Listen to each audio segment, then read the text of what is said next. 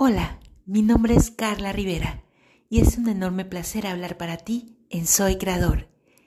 En esta ocasión lo haremos sobre la actitud ante la vida.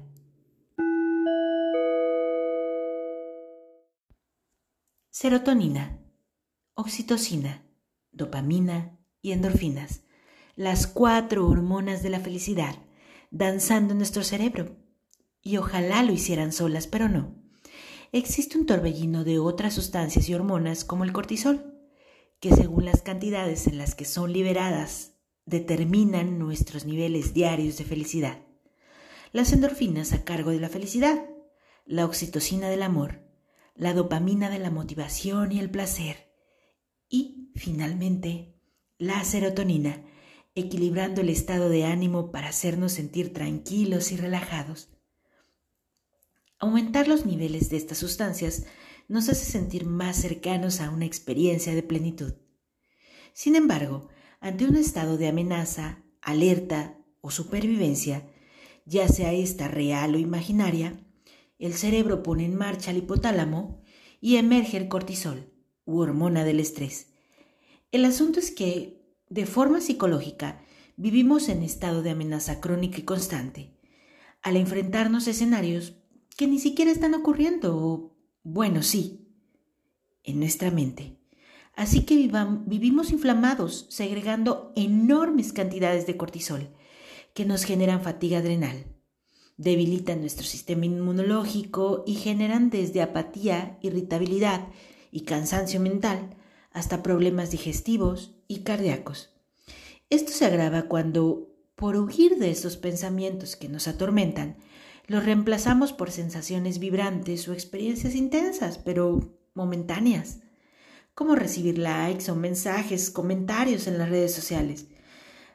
Pasarse el día frente a una pantalla, ya sea de tu smartphone, TV, videojuegos o lo que sea. O bien andar por la calle o comprar lo que sea que se te ponga enfrente. Así como las drogas, nos volvemos adictos a las sustancias que segregamos ante estas situaciones, tales como la adrenalina, que suele tener resultados adversos para el organismo cuando se genera en demasía. Por ejemplo, hipertensión, cefalia, náuseas e insomnio son algunos de estos síntomas que provoca la sobrecarga de adrenalina. Y como esta sustancia hay otras.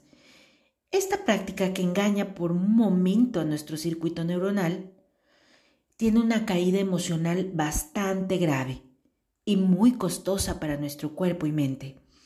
Y es que la química de la felicidad se encuentra estrechamente vinculada con el sentido que le damos a nuestra existencia.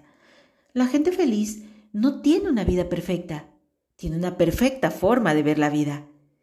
Todo deriva de la decisión de ubicarnos conscientemente en lo que está sucediendo en este presente, con la firme y absoluta certeza de que esto que ocurre tiene un sentido y nos coloca ante un nuevo abanico de posibilidades que siempre estarán a nuestro favor. Entonces, con, sin o a pesar de lo que sea, somos dichosos, porque todo lo que nos pasa tiene un sentido y creemos en ese sentido.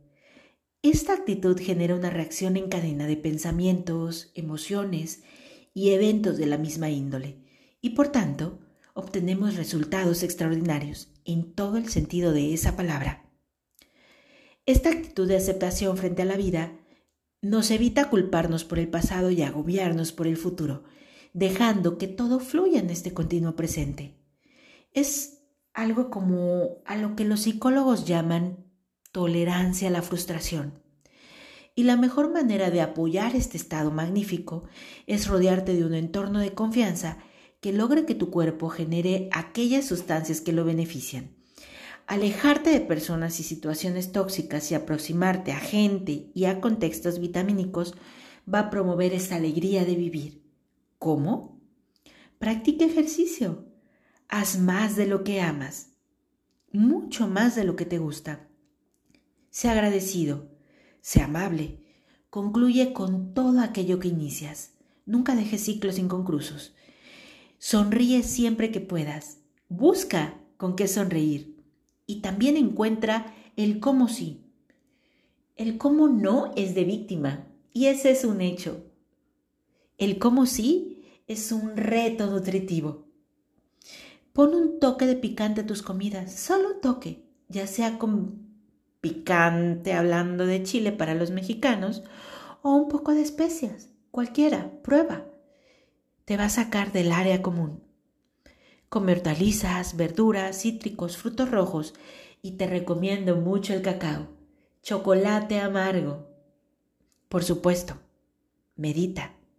Es básico para tu higiene mental y por supuesto, para tu equilibrio.